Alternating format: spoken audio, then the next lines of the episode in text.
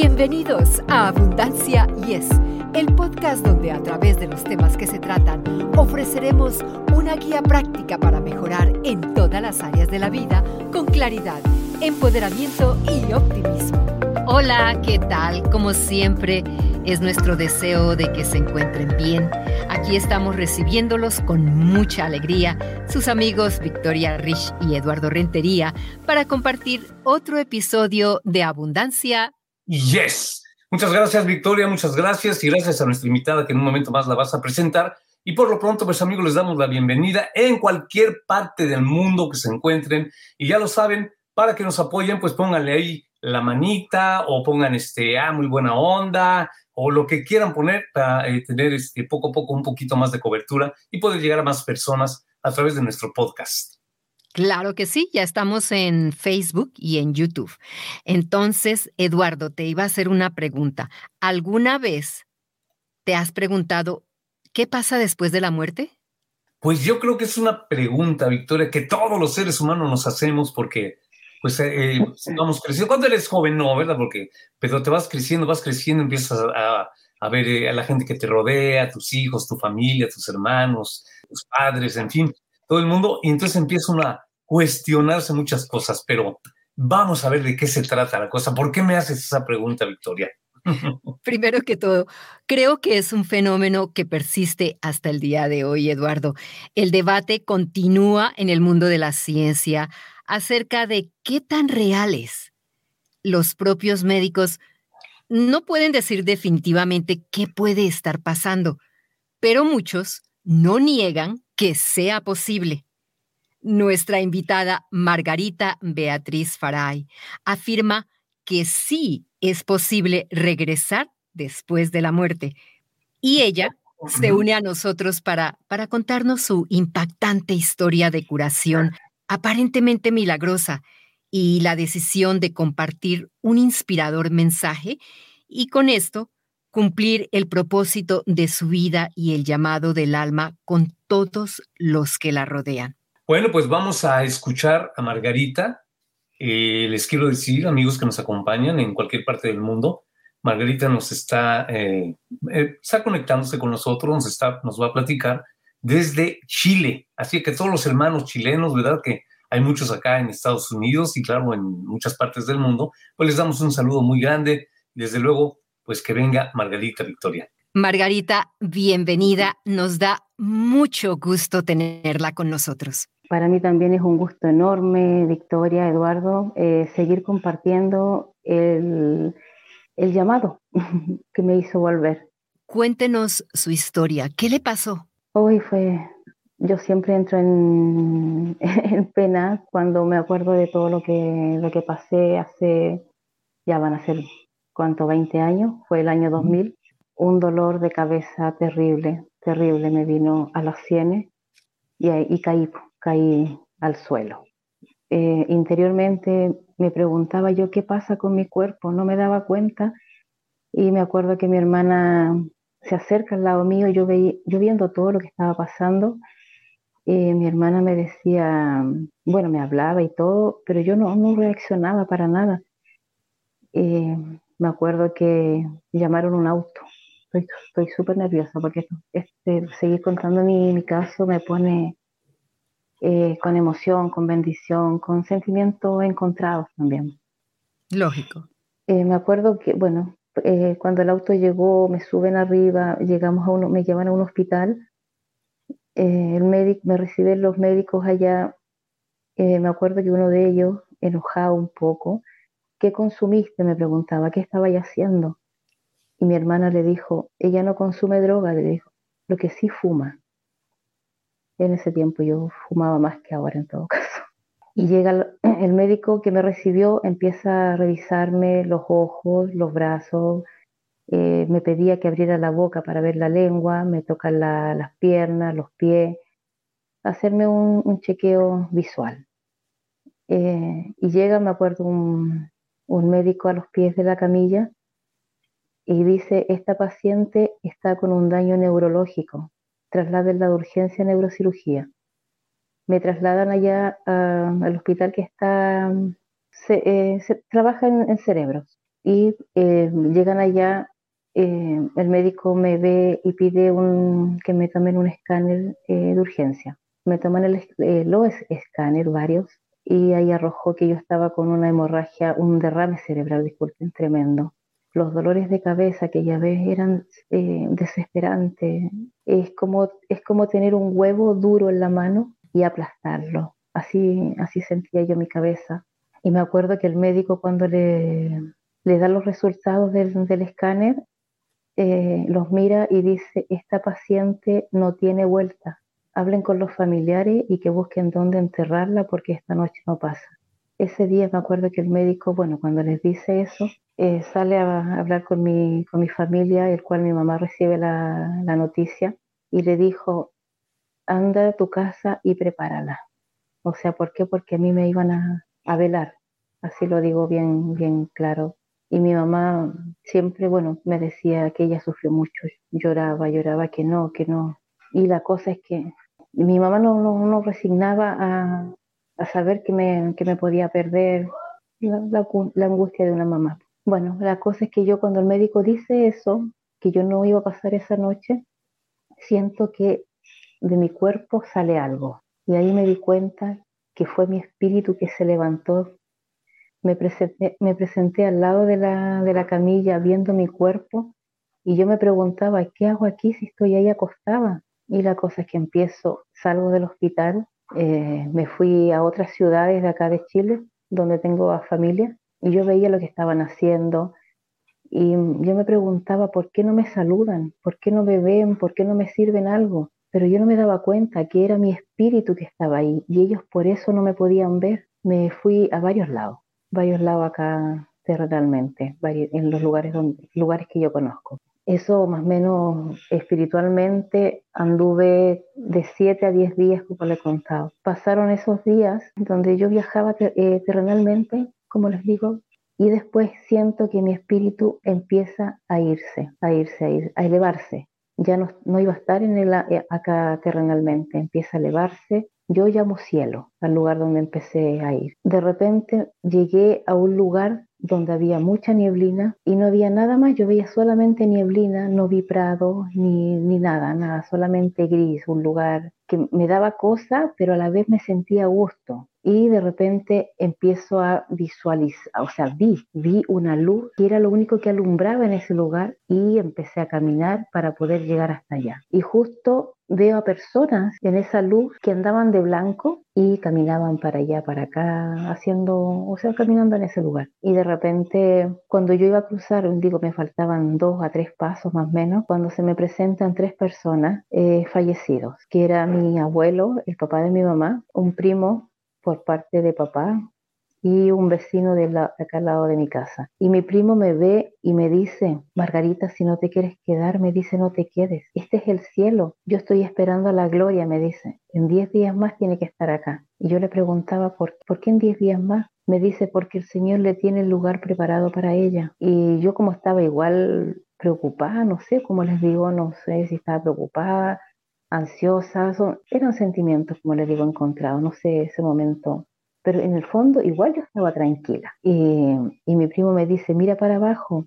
Y yo miraba para abajo desde la altura hacia la tierra y yo veía mucha gente en la calle, personas, seres vivos, a mis vecinos, animales. Yo veía todo lo que hay acá. Pero yo andaba en estos lugares yo veía estos lugares puntuales donde yo conozco, donde yo he transitado. Y mi primo me dice, mira, si aquí hay pura paz. Y yo seguía mirando para abajo y veía a la gente, eh, le veía la mollera, porque nadie camina mirando el cielo, siempre caminamos mirando de frente. Claro. Y la cosa es que me dice, ándate nomás, me dice, dile a todos que estamos súper bien y que no se preocupen. Y me empiezo a alejar, alejar, alejar. Y mi primo con su manito, mi vecino también, y mi abuelo, me decían chao. Y en ese chao, de repente esa luz se apagó. Empiezo yo a retroceder y cuando venía volviendo, una voz me dice, ve a tu mundo, que no es tu hora todavía, y di en la tierra que la muerte no hay que llorarla y di que agradezcan cada paso que den, que mirando a los cielos me lo agradezcan.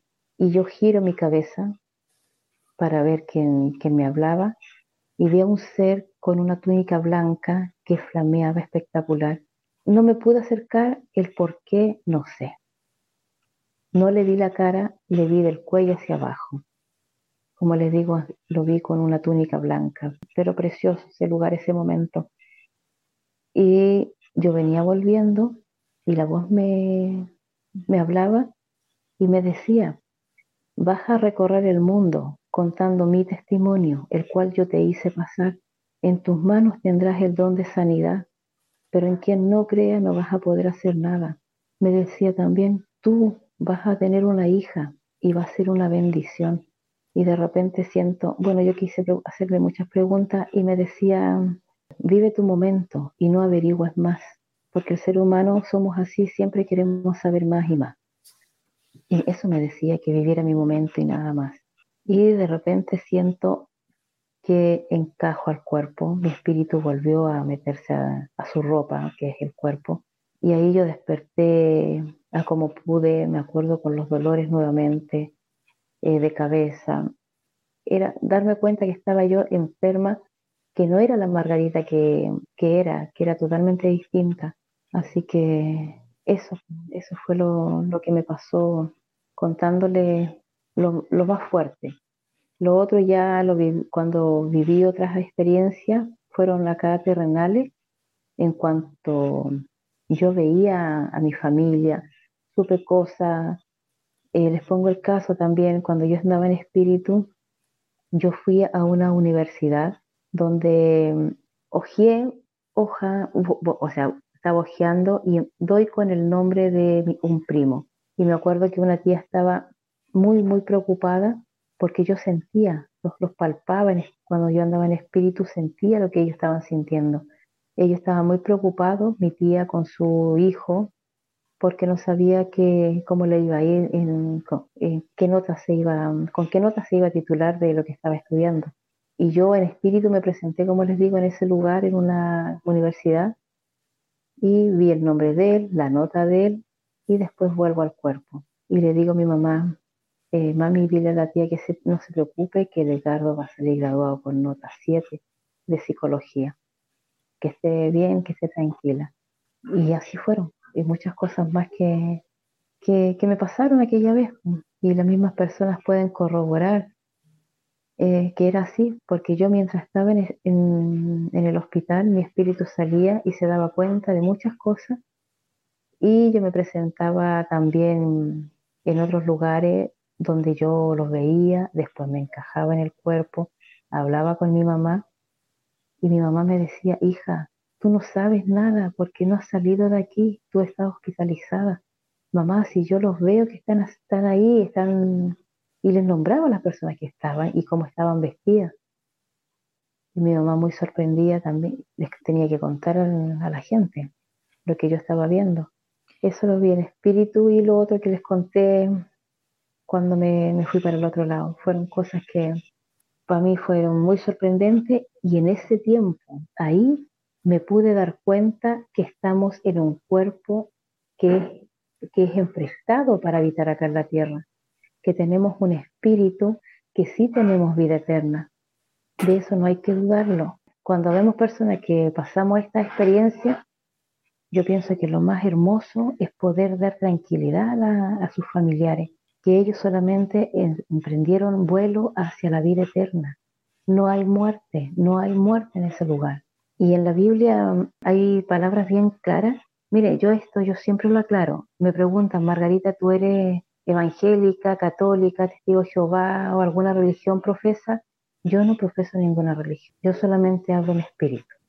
A la final, cualquier persona, sea de la religión que sea, igual va a dejar esto. Pero uno está hablando en espíritu y decir que Dios es real. Dios no, Dios no, no, no, no, divide iglesia. Dios es la misma iglesia y tenemos que aprender de él, escudriñar su palabra, porque está muy claro. Hay textos bíblicos que, como yo lo digo, no soy experta, pero lo poquito que entiendo, igual lo, lo comparto. Donde hay palabra del Señor que dice que, que cómo oirán si no hay quien les predique y cómo predicarán si no fueran enviados.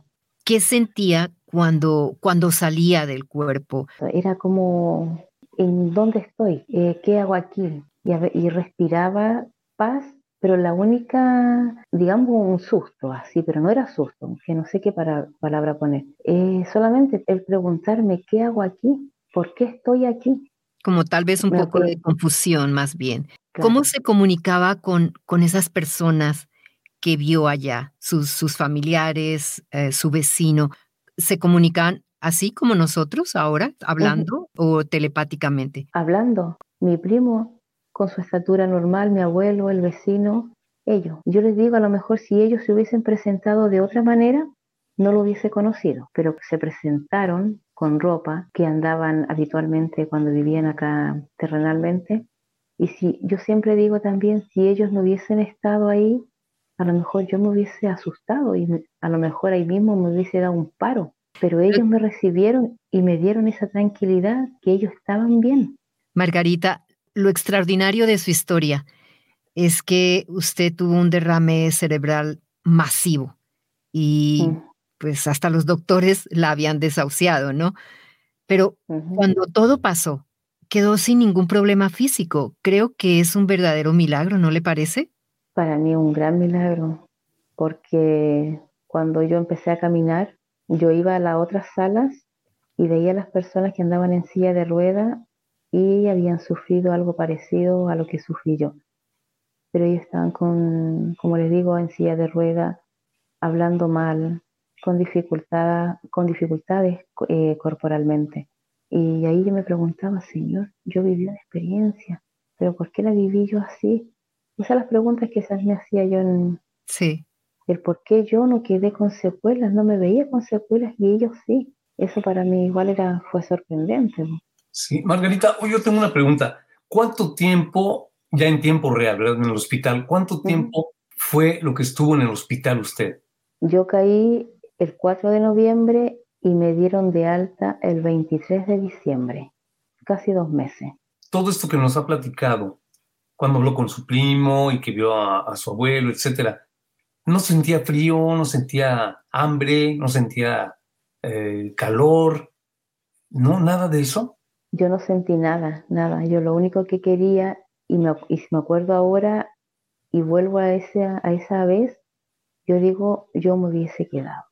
No tenía necesidad, no tenía recuerdo, nada. Pero lo que a, mí me, me, sorprendió, y esto me ayudó, bueno, mi mamá me ayudó mucho, porque en el hospital yo, como estaba mal eh, mentalmente, pues si yo no estaba eh, bien, eh, yo le decía a veces incoherencias a mi mamá. Eh, por ejemplo, eh, que yo había, estado, había salido y lo pasé bien y bailé y hija me decía, tú no, tú no has salido, tú estás hospitalizada. Cuando salía o regresaba más bien a su cuerpo, ¿sentía dolor? Sí, sí, cuando me volvía al cuerpo, sí, la cabeza.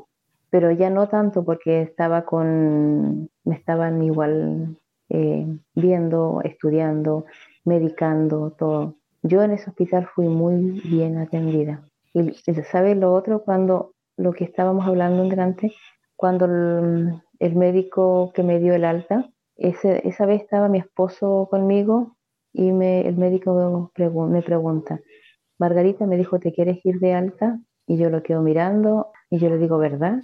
Sí, pues me dijo, ¿te quieres ir de alta o no? Sí, le dije yo y le dice a mi esposo, ya, vaya a hacer eh, los trámites del alta porque se va. Y el mismo médico le dice a, mi esposo, no, hagan, no hagan ni tal de hacer guaguita porque tu señora no puede. O sea, para las personas que no entienden uh, guaguita, creo que es que no van a tener un bebé, ¿no?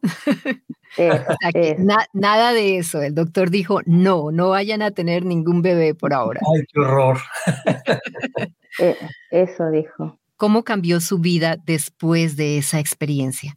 Yo siempre he sido así como me escuchan, bien eh, tranquila, eh, bien amigable, bien conversadora, pero ahora con un testimonio en mí, en mí, y esto me hace cambiar el chip porque uno también tenía miedo, miedo a lo desconocido. Ese es el miedo que, invade el, el pensar de uno. Pero uno cuando ya vivió esta experiencia y uno la puede compartir y es darle claridad. Yo no tengo miedo a la muerte. Lo que sí le tenemos miedo a cómo va a ser nuestra muerte. Ah, pues sí, yo creo que, yo creo que al final es un pensamiento, Margarita, que todos tenemos, ¿no? Yo creo que ya cuando tiene uno cierta edad, ya no tiene uno miedo a la muerte, más bien tiene uno miedo a no sufrir, ¿verdad? No sufrir, no estar mucho tiempo padeciendo alguna enfermedad o, o tal vez que sea una cosa así como un ahogamiento o, o quemarse o algo así. Yo creo que al final todos los como humanos tenemos ese, ese, ese miedo, ¿no? Debe ser normal. Por eso le digo, pero también como hay personas que se preguntan si acaso hay vida al otro lado, yo digo lo que vi, lo que vi, cuento lo que viví y les digo, la vida existe, la vida, eh, la vida en espíritu y una vida eterna nos espera. Eh, no es mentira, no es mentira esto. Claro, Margarita, Dios o la voz que escuchó le dijo que, que iba a tener eh, una hija y que iba a tener el don de la sanación. ¿Se cumplieron esas dos cosas? Mire, ese año 2000 a mí me dijeron que yo iba a tener una hija. Mi hija nació tres años después.